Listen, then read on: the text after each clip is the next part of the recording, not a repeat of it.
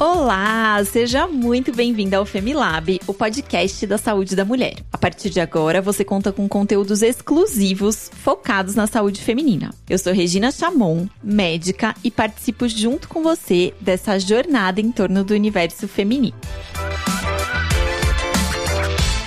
E você já está seguindo as nossas redes sociais do FEMI? Lá nós sempre damos dicas de saúde e postamos conteúdos relacionados ao universo da mulher. No Instagram, nosso arroba é Femilab e no Facebook, arroba Femilaboratório da Mulher.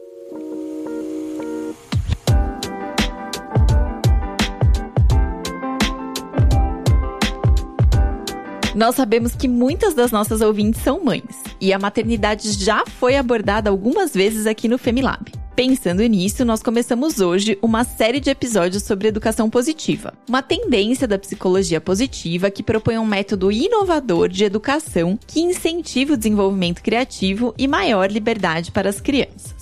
Segundo o psicólogo Skinner, que estudou o princípio da dor e prazer na educação, a punição até pode surtir um efeito a longo prazo, mas os resultados não se mantêm, ao contrário do prazer. Hoje nós falaremos sobre a crença do mau comportamento e como esse tipo de comunicação pode indicar que algo não está bem da vida da criança ou do adolescente. Vem com a gente?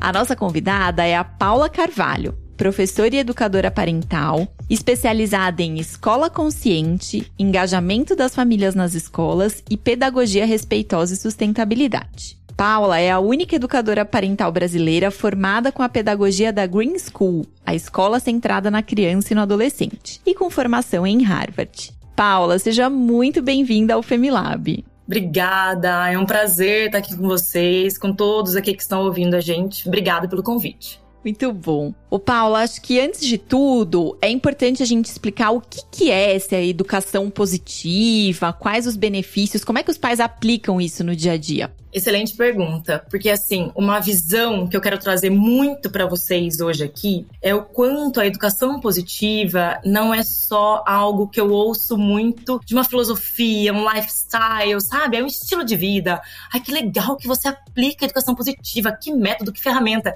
Vai muito além, né? Isso é muito interessante. É cientificamente comprovado. É a gente quebrar mesmo a educação tradicional e trazer com uma base científica muito muito gigantesca, que é algo necessário, é algo urgente, é um olhar para a infância de igual valor, de igual dignidade, né? Então, o quanto a educação positiva agora veio de uma forma grandiosa, ainda bem, mas com estudos de mais de 50 anos. É que agora a gente tem acesso à informação que a gente não tinha antes.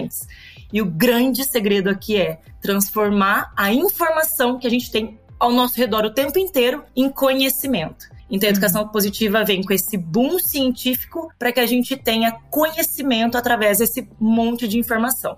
Sim, e aí você falou que não é só um, uma filosofia, e acho que quando a gente ouve esse termo educação positiva, não sei se dá um, para muitas pessoas uma impressão não muito precisa do que é o termo. Então, o que, que seria educação positiva? Educação positiva é quando a gente percebe o quanto a gente tem relação de poder com as nossas crianças, ao invés de relação com respeito. Então, a educação positiva, ela tem várias, várias bases, entre elas, no meu ponto de vista, a mais importante é o estudo do desenvolvimento humano. Então, a gente uhum. entende como a criança, o cérebro da criança se desenvolve. Então, são várias bases, né? Apego seguro, desenvolvimento infantil, desenvolvimento do cérebro da criança, as práticas diárias, né? Tem uma base e todas elas, claro, com base científica, que a gente entende que a gente estabelece desde sempre e a gente vem, de, de acordo com nossos pais, nossos avós, com pensamentos do século XVII, se a gente puder trazer, Sim. numa prática que, que já não cabe mais. Então, resumindo, a educação positiva é quando a gente estabelece relação de respeito com as nossas crianças, assim uhum. como entre nós adultos, uhum. ao invés de relação de poder, que é o patriarcado, né? que é a base já que vem há muito tempo aí, relação de poder. E relação de poder é quando um tá acima do outro. Sabe aquele famoso assim? Manda quem pode, obedece quem tem juízo, uhum, vai fazer assim que eu tô mandando, sabe? Então, relação de poder não tem sintonia. Relação de respeito é o contrário. Relação de respeito é quando a gente realmente não vai pelo medo, vai pelo amor, vai pelo respeito. E não tem uhum. nada a ver com permissividade. Tá. Que é o ponto importante aí. Eu acho que você trouxe uma coisa muito importante, que é a questão do desenvolvimento do cérebro da criança. Porque muitas vezes a gente trata a criança como se ela fosse um adulto pequenininho, né? E o cérebro da criança é diferente do cérebro do adulto. Então, acho que quando você traz essa coisa de entender o desenvolvimento, é a gente respeitar a criança dentro de cada fase com aquilo que é pertinente para aquela fase. É mais ou menos isso? É exatamente isso, porque assim, aos três anos de idade, o córtex pré-frontal, né, que fica bem próximo da nossa testa, digamos assim, ele começa a ser desenvolvido. Então, se a gente pensar, se ele começa por aí, por volta, né, dos três anos de idade, se desenvolve aos 25, 30 anos, que agora já tem estudos uhum. que vai para lá para os 30 anos, a gente fala, peraí, eu tô esperando algo de uma criança que ela ainda não tem para me oferecer. Então, essa uhum. expectativa é do adulto. Expectativas vamos colocar na prática, né? Pra gente deixar esse podcast bem prático. é, que uma criança fique sentada na hora da alimentação, que a criança não fique brincando na hora da alimentação, sendo que criança brinca na mesa, assim como os adultos conversam na mesa. E como é gostoso a gente sentar com os amigos e bater papo na hora da refeição. Então, a gente espera da criança aquilo que ela ainda não tem para oferecer. E isso é uma das violências silenciadas, sabe? Uhum. Que a gente uhum. tem na educação tradicional tradicional. A gente pune, nós sabemos castigar, nós sabemos punir, nós sabemos gritar, mas a gente não sabe realmente buscar esse entendimento. Ainda bem que isso está mudando, mas de uma maneira geral, de falar: opa, peraí, eu sei que minha criança começa a caminhar uma janela de idade, sem muito uhum. certo e errado, né? Eu sei que ela tem habilidades de fala. Eu não vou esperar isso com quatro meses. E Sim. a gente espera que muitas coisas aconteçam fora do que o cérebro está pronto para fazer. Então, uhum. se a gente uhum. sabe que isso é para andar, é para falar, é para começar a introdução alimentar, tudo bem. A gente esquece que, que questões emocionais também tem um tempo para começar. Então, aí muda a chavinha. Aí você começa a ter conhecimento e alinhar suas expectativas. Que você fala, opa, tá, é só uma criança. Não no sentido pejorativo de, ah, é só uma criança. Mas, uau, eu sou o adulto responsável, meu cérebro tá maduro, o da criança ainda não. Então, como eu vou ampliar meu olhar para ajudar essa criança? Na hora Sim. da birra, por exemplo. claro. É, você falou um pouquinho que hoje a gente já tem uma literatura científica bastante ampla pensando na educação positiva. Você pode citar pra gente alguns dos benefícios que a gente já tem hoje conhecidos e comprovados aí pela ciência? Claro. É, por exemplo, um que eu gosto muito de falar é uma palavra bem, bem grande, mas é a mielinização dos neurônios, tá? Uhum. Isso é Vamos pegar uma, uma crença agora da educação tradicional e colocar isso na prática também. Ai, deixa chorando que ele vai parar e vai dormir. Uhum. De, não fica pegando no colo, não. Você vai ficar apegado. Então, assim, são várias coisas que a ciência já quebrou. Então, quanto mais colo, quanto mais apego seguro, quanto mais junto da mãe ou do cuidador primário ou dos pais essa criança estiver, mais conexões é, é, neuro, é sim, neurológicas mesmo, conexões neurais de uhum. que chama mielinização, né, que é amadurecimento dessa parte neural, a criança tem. Então ela vai ser mais emocionalmente saudável. Uhum. Mas a gente tem muito medo de pensar, porque a crença da educação tradicional vem com tudo. Mas vai ficar mimado. Gente, ficar mimado, prestem muita atenção, que isso é muito importante. Eu, eu amo quebrar discursos ultrapassados. ficar mimado é quando a gente supre com coisas materiais aquilo que deveria ser com amor. Mas meu, o papai e a mamãe te ama tanto, a Dinda, olha aqui, comprei um brinquedo novo para você, meu amor. Então, assim, isso é mimar. É quando você vê que você está suprindo o que deveria ser com amor com coisas materiais. Uhum. Então, essa é uma base científica. Eu vou juntando agora os dois assuntos da mielinização, essa palavra grande aí. Não se apeguem muito nela, mas é só lembrar que o amor constrói. E tem um livro aqui chamado o amor importa, né? E no, na verdade, porque o amor é importante, da Suguerhar. E ela fala: sim, o amor é importante. E todo mundo sabe, mas a ciência já comprova. Então ela traz um mundo de artigos científicos de maneira muito prática e mostrando que cientificamente já foi comprovado que o amor importa. E quanto mais a gente alimenta, mais essa criança vai ter autoestima, mais ela vai saber lidar com os problemas. Porque o que a gente vê, né, gente? Por aí adultos que focam no problema e não na solução, uhum. que exemplo nós tivemos lá atrás, né? Sim. Então esse é um pouquinho aí Perfeito. Da, da comprovação científica. Uma das. Ótimo. Ô, Paula, saiu um artigo no New York Times, escrito pela Melinda Werner Moyer, que é autora daquele livro Como Criar Crianças que Não São Idiotas. E no artigo, ela fala um pouquinho que filhos de pais conservadores e autoritários tendem a se comportar de maneira mais retraída e ter um mau comportamento, que a gente considera mau comportamento. E aí eu queria te perguntar, isso que a gente entende como mau comportamento na criança, no, no adolescente, isso pode indicar alguma outra coisa? De repente, uma necessidade que não está sendo atendido, um sofrimento? Como é que a gente pode interpretar esse mau comportamento? Legal, se a gente puder sair desse podcast aqui, desse mergulho que a gente está fazendo juntos com uma frase, seria: comportamento é comunicação. Então, de novo, como que eu vou esperar de uma criança que ela fale para mim assim: "Olha, eu fiquei muito frustrada que meu amiguinho tirou o lápis da minha mão, professora". Ou mãe, eu não aguento mais essa comida, meu estômago é minúsculo e você fica me forçando a comer. Poxa, eu estou muito chateado com isso. A criança ainda não tem vocabulário emocional para se expressar. O que que ela faz? Ela empurra, ela morde, ela joga comida no chão, grita. ela grita, ela chora. E não é porque ela está com um mau comportamento, eu queria até trazer depois o que significa o mau comportamento. Ela está se comportando da maneira que ela pode para aquela idade, né? O que e ela nós... sabe, né? Como ela sabe. Perfeito. Com as ferramentas, com o corpinho, o cérebro totalmente primitivo ainda, né? Então é com que ela sabe. Então, se a gente entender e eu sei que é polêmico, mas é real, que não existe mau comportamento, existe uhum. comportamento. E claro, o que aquilo quer dizer. Então a gente consegue ampliar nosso olhar e ajudar melhor nossas crianças. Uhum. E olha que interessante, por que, que eu falei do mau comportamento? Nesse também tem vários livros aqui, mas não se preocupem que a gente fala de livros e as pessoas, ai, qual é mesmo? Deixa eu comprar.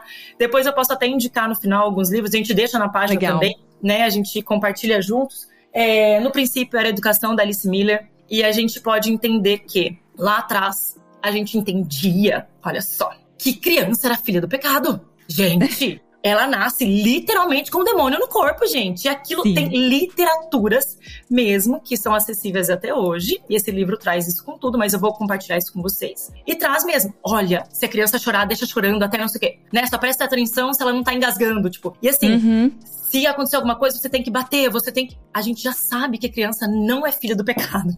A gente uhum. já evoluiu, meu povo, né? Então, por que que a gente já entende que a criança não é filha do pecado? Que muitas pessoas esperam ter crianças, né? Que a gente entende que ela nasce muito conectada com o corpinho dela.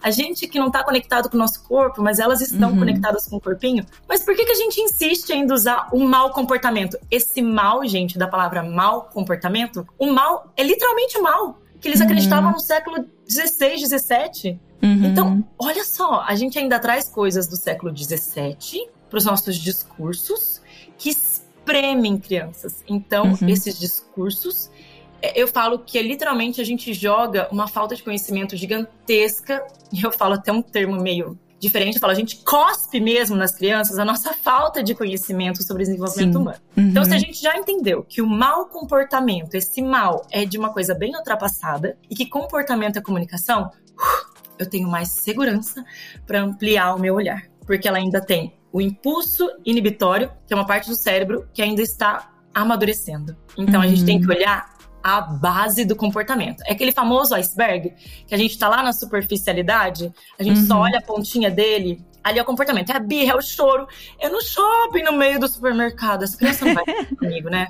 Não, ela, ela não tá se jogando no chão aqui, né? Ai, pelo amor de Deus. Então é quando a gente sai da ponta do iceberg, mergulha e fala, tá, talvez isso seja um sono. Talvez ela esteja falando: Meu Deus, como ficar aqui é insuportável, eu não quero mais ficar no supermercado, coisa chata, não tem brinquedo aqui. Uhum. Mas o nosso olhar limitado só fica na ponta do iceberg. Não faz isso, menino! Eu já falei que não é pra chorar aqui. Quando chegar em casa, você vai ver. A gente não tá ajudando a nossa criança. Em nada. Uhum. É, porque eu acho que a gente tem muito essa cultura de repreender, né? Repreender a criança que tá fazendo birra, que tá chorando. E aí, como é que a gente lida de uma maneira mais adequada numa situação dessa? Eu acho que muitas vezes a gente lida desse jeito porque é o jeito como a gente aprendeu, né, com os nossos pais, enfim. Então, como que seria um novo jeito, um jeito diferente, mais adequado de lidar com a birra, com o entre aspas mau comportamento? Perfeito. Primeiro de tudo, eu acho extremamente importante. A gente fala que a educação positiva é sobre se conectar. Então, uhum. é realmente. Vou colocar de maneira prática, então. Isso. Nessa questão do shopping, a criança tá esperneando. E olha que interessante, a gente busca muito ferramentas, né? E eu vou trazer, ao invés de ferramentas, eu vou trazer a palavra conexão sempre, tá? É primeiro, não se importar, que é o mais difícil, com as pessoas te olhando ao redor, porque você nem sabe quem são essas pessoas. A maioria delas é adulto. Então, esses adultos sabem. Se eles quiserem julgar, você nunca mais vai ver essa galera, sabe assim? Então, cuida um pouquinho disso de querer agradar sempre. Aí sim a gente vai conseguir se conectar com a criança e falar: meu amor, eu vi que você queria muito comprar aquele sorvete agora, né? Mas olha só, a gente não vai conseguir comprar ele agora, meu amor. Então a gente sempre fala. Tá, vou tentar trazer de maneira mais prática ainda, em dois passos. Hum. Primeiro, compreender e acolher. Como que a gente compreende? Tá. Usando as palavras é tão gostoso a gente ouvir que alguém entendeu o que a gente tá sentindo, sabe? Então, uhum. meu amor, eu vi que você tá muito bravo porque você queria ir embora agora, né? Porque você não queria estar tá aqui. Ou porque você queria comer aquele algodão doce. Mas agora não pode, meu amor. A gente não vai. E não quer dizer que a criança vai, ah, tá bom, mãe, que bom que você me ouviu. Eu vou parar de chorar exatamente agora. Não, porque não é sobre nós, é sobre eles. Deixa eles colocarem isso para fora. Uhum. Então a gente vai sinalizar que a gente ouviu, eu entendi que você tá muito cansado, por isso que você tá chorando muito, né? A mãe tá aqui, a mãe tá aqui. E depois vem o. Então a gente reconheceu. Passo um. Passo dois. A gente vai acolher. Você quer um abraço? Às vezes a criança fala: Não quero um abraço, eu quero sorvete, mãe. Tudo bem, meu amor, mas sorvete a gente agora não consegue, mas eu quero. E acalma a ansiedade de querer controlar o tempo e literalmente se doe para essa criança naquele momento. Às vezes vão ser cinco minutos, às vezes dez minutos, valiosíssimos, uhum. porque assim a gente vai estar corregulando aquela criança. Uhum. E como que isso funciona? A criança precisa de ajuda para controlar, não é controlar, mas para compreender as suas emoções. E esse corregular somos nós. Mas como ninguém fez isso com a gente, sem conhecimento a gente também não vai saber fazer. Então, corregular, o co do corregular somos nós, o co, né, uhum. do corregular. Então é adulto que fala: "Meu amor, você tá com muita raiva, né? Pode sentir raiva". E gente, raiva não é ruim. Raiva é uma das emoções que nos fazem ver abuso sexual infantil algo revoltante. Uhum. A raiva é uma amiga. Então a gente tem que tomar muito cuidado quando a gente tá nesses momentos com as nossas crianças de falar, mas precisa ter raiva? Precisa chorar desse jeito? Precisa. Talvez para você uhum. não, para ele sim. Uhum. E que bom que ele tá podendo colocar para fora as suas emoções. Então, é literalmente como agir nesse momento. Reconhecer, eu vi que você tá muito bravo por causa disso, disso. Ele vai olhar e falar: Uau, alguém tá me vendo, né? Uhum. Eu consegui com esse meu choro, porque não é pra te desafiar, porque eu não sei se você já ouviu isso, mas eu já ouvi muito. Mas ela tem dois aninhos, fica me desafiando. Uhum. Fica não é? Sim. Mas não, ele não tá te desafiando, gente. É o nosso ego de adultista, né? Querendo colocar isso e acolher essa criança, ajudar essa criança a falar: meu amor, você tá com muita raiva, vamos respirar com a mãe. Então, você não quer abraço, eu te respeito. Eu respeito, você não quer um abraço da mamãe, você não quer um abraço do papai, né? Ou até na escola, tá? Se tiver mães, professoras aqui, você Isso. não quer um abraço da professora, né? Mas olha só, eu vou ficar aqui com você. Uhum. Respira. Vamos ficar junto tudo bem? E não ficar distraindo, tá? O último ponto agora dessa questão. Mas olha ali, olha ali quem tá passando, olha, ali. Calma, sabe por quê? Quando a gente distrai a criança, imaginem comigo uma, uma tampa de uma panela de pressão. Uhum. Sair é quando você tenta fechar essa tampa e a pressão não sai. É uhum. pior. Então Sim. você dá pressão. E daí, se a gente dá pressão, depressão, tem uma uhum. ligação aí mais pra frente, sabe? Tá. Porque a gente tenta tanto conter as nossas emoções, uhum. suprimir, né? realmente dá pressão às emoções, ao invés de dar uhum. vazão para as emoções. Uhum. Então isso vai muito além. Tem Sim. muitas doenças que já são, e o Garber Maté traz isso lindamente em relação a traumas, e daí já é um uhum. outro ponto. Ô, Paula, eu acho que isso que você está trazendo são ferramentas bastante preciosas. E eu fico me colocando aqui sempre uma questão que a, a, gente, até culturalmente, a gente vê sempre a mãe colocando o filho em primeiro lugar, os pais, né, atendendo as necessidades do filho em primeiro lugar. E assim, se a gente tiver cansado, teve uma noite mal dormida, tá com uma preocupação financeira, com um problema no trabalho, a criança faz isso, acho que a gente explode muito mais rápido, né? A gente não tem é, o suficiente, a gente não tem. Eu brinco que o nosso potinho da paciência não, não, não cabe mais nada, né? E aí fica difícil fazer isso. E eu, eu vejo que é muito difícil, pelo menos as pacientes que eu atendo, é muito difícil a gente trazer esse olhar de eu preciso me cuidar, eu preciso estar bem, para daí poder dar essa assistência para os meus filhos. Então eu queria que você falasse um pouquinho sobre isso. Perfeito. Porque a gente está tão conectado com o ritmo externo das coisas que a gente não tem a mínima noção, eu falo por mim também, tá, gente? Eu falo sempre desse lugar, tá?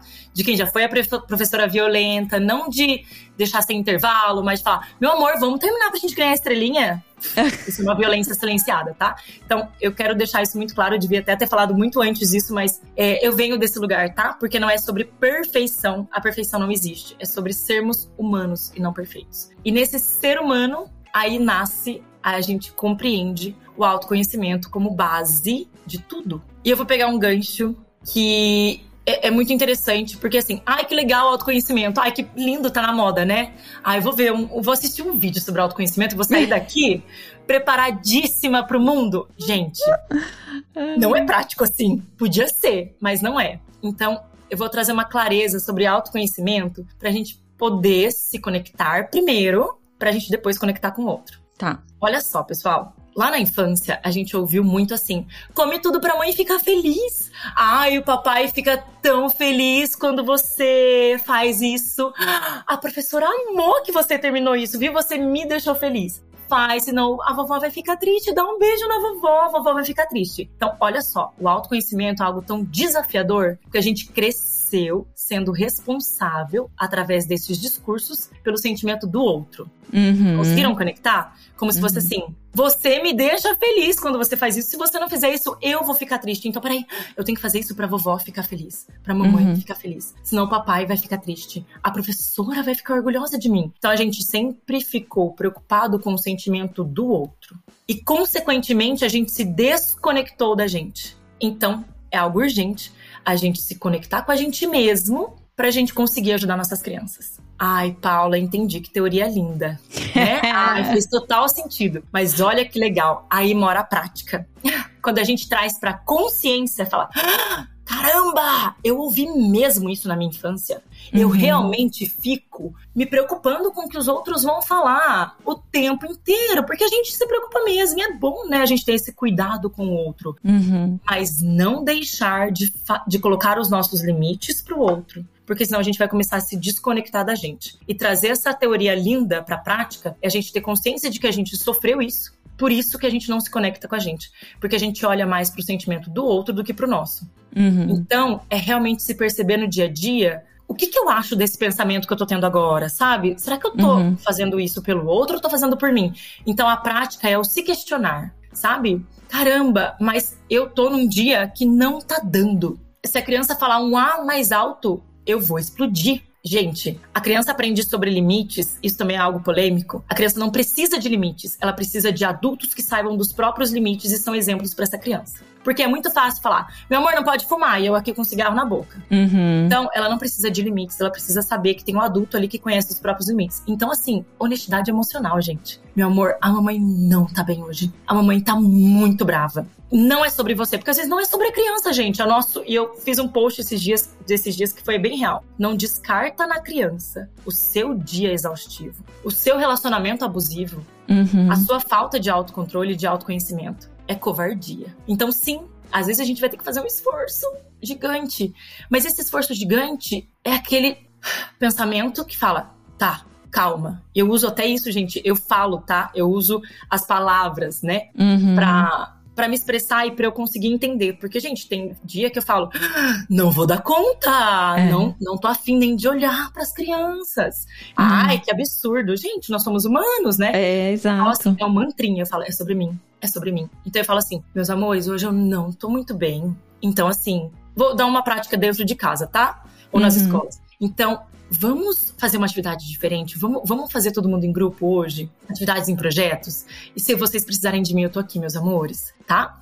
E dentro de casa, assim, a mamãe não tá bem, não é sobre você, porque a criança pega muito pra uhum. ela, gente. A criança nos ama, assim, nos amam incondicionalmente, né? De maneira uhum. genuína. O amor de uma criança é genuíno. Uhum. A nossa nem tanto, porque tem muitos interesses, a nossa bagagem, como se a gente carregasse uma mochilinha nas costas, cheia de malícia, de bagagem, de experiências uhum. de vida. Então a gente tende assim, hum, o que, que, eu vou ganhar com esse amor? Né? A gente tem isso, gente, nós adultos. Sim. A criança não, ela ainda não tem, não carrega essa mochilinha de experiências nas costas. Então o amor é genuíno. Então a gente separa o que é seu e o que é dele, deixa isso muito claro em palavras. Uhum. Fala, sabe o que a mamãe vai fazer? A mamãe tá muito triste. A mamãe vai tomar um banho agora. Porque quando a mamãe fica triste, ai, eu preciso de um banho, meu amor. E falar, sabe, de verdade, falar, olha, a mamãe tá muito chateada. O papai tá muito bravo. E não é sobre você, meu amor. Ou senão, assim, você fez isso eu entendo. Então, eu vou ficar quieto. Eu só preciso ficar quieto. E olha que interessante. Você dá ferramentas para a criança saber. Também fazer. Quando ela tiver, é, quando ela tiver com raiva,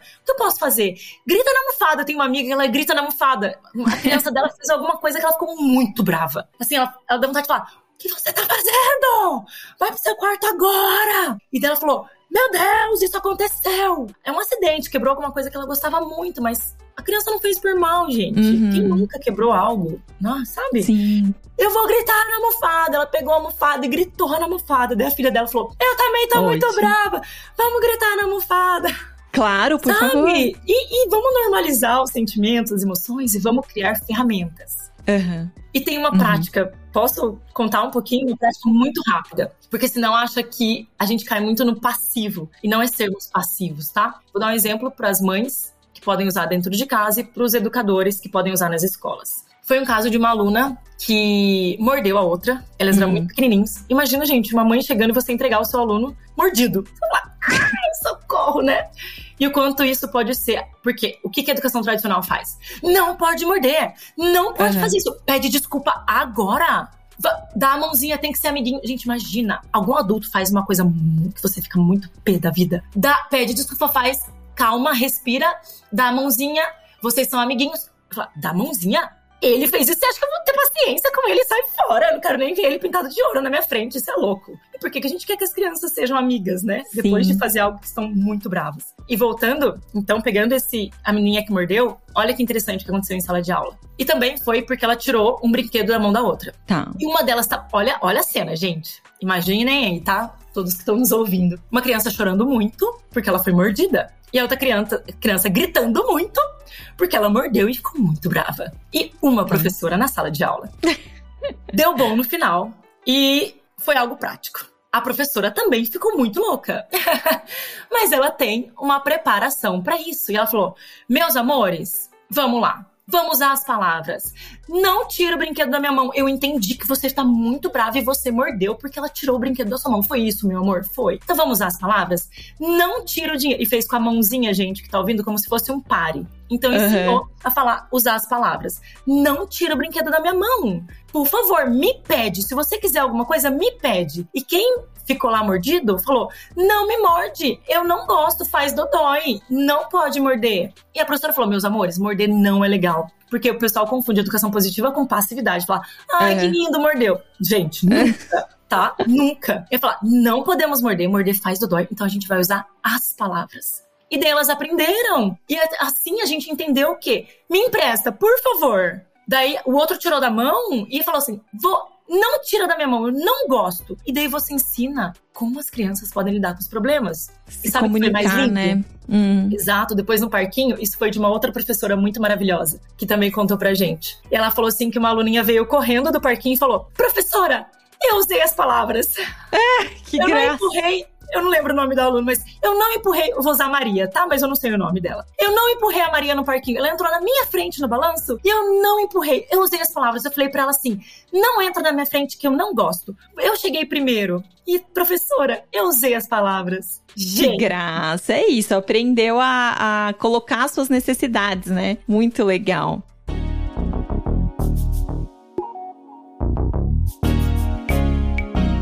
Paula, a gente recebe aqui algumas perguntas dos nossos ouvintes e a gente recebeu uma pergunta da Paola. E acho que aí você pode trazer alguns recursos práticos pra gente também. Ela tá contando aqui que ela passou por um divórcio recentemente e que ela tem percebido que o filho tá mais retraído, triste, reagindo meio mal. E ela queria saber se você tem alguma dica do que fazer num momento como esse. Eu acho que o primeiro, como eu não sei, né, a dinâmica dessa família, a rotina, mas acho que o primeiro de tudo é acolher é não tentar calar esse sofrimento ou tentar mudar e ficar sempre feliz. Porque vai ter momentos que a gente não vai estar tá feliz.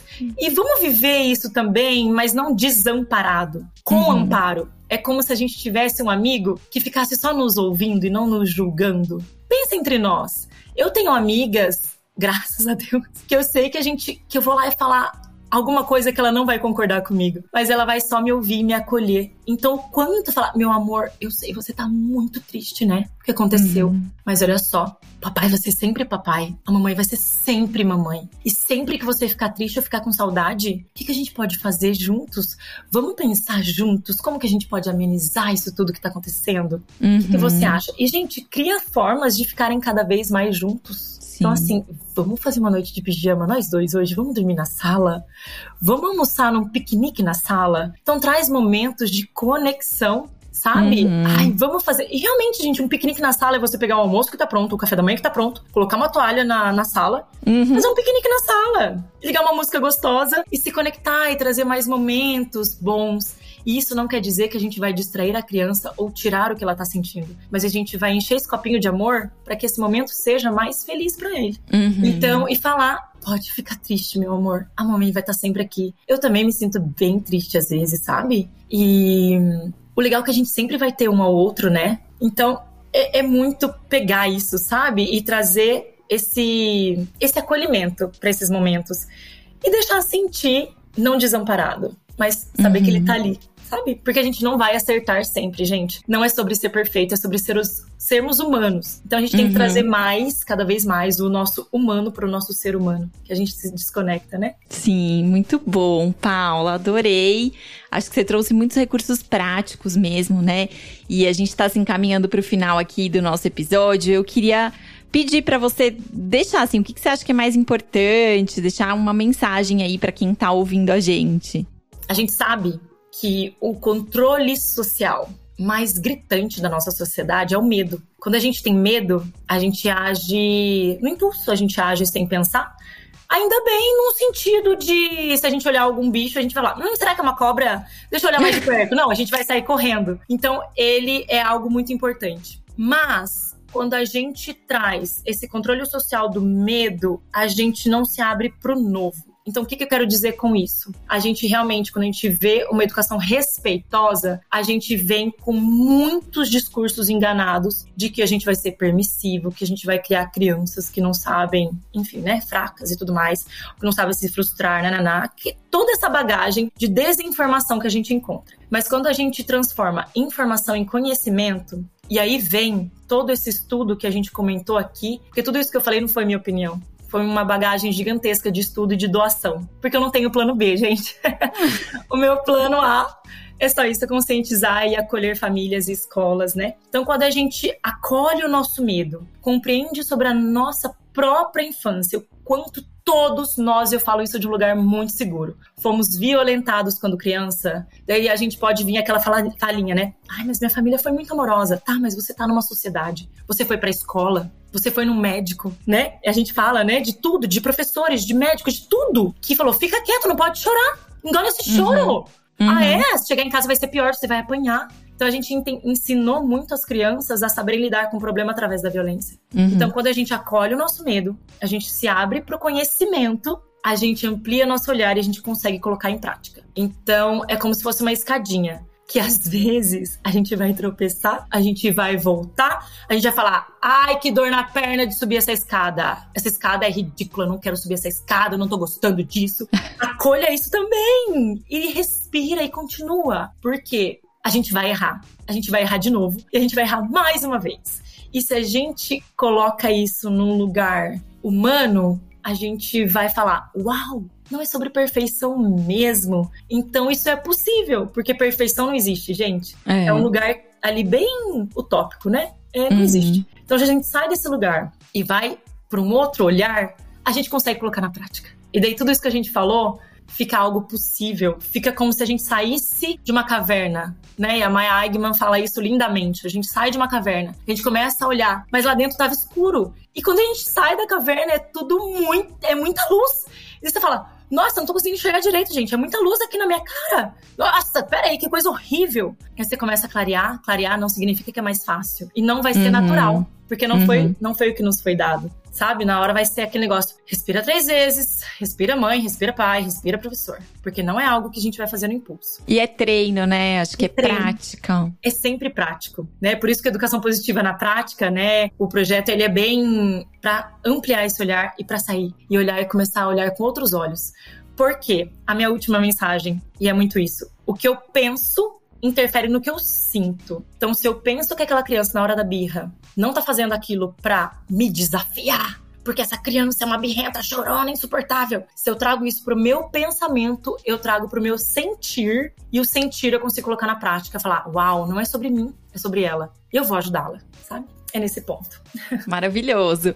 Ô Paula, para quem tá ouvindo a gente quer conhecer um pouquinho mais seu trabalho, onde que as pessoas te encontram? Bom, tem o meu Instagram, que é educaçãopositiva.na prática. É bem fácil. Ótimo. Educação positiva ponto na prática. E lá eu compartilho toda essa bagagem, né? Porque de nada serve conhecimento se a gente não compartilhar. E ali é onde mora um pouquinho desse projeto tão transformador, porque foi para mim.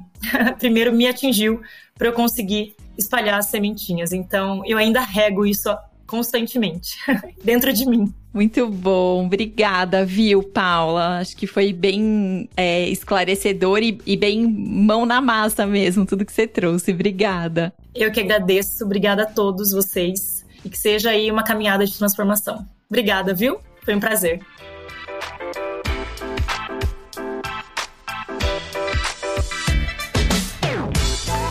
Muito bom. E você aí que tá ouvindo a gente, se você gostou do conteúdo, se você conhece alguma mãe, um pai, um educador que tá precisando ter um pouco esse olhar aí de educação positiva, compartilhe o episódio nas suas redes sociais para que a gente possa levar essas informações e o cuidado com a saúde de meninas e mulheres adiante. Você também pode mandar aqui pra gente suas sugestões ou dúvidas para os próximos episódios do Femilab através do e-mail femilab@laboratoriodamulher.com.br. Muito obrigada pela sua participação e até o próximo episódio do Femilab, o podcast da saúde da mulher.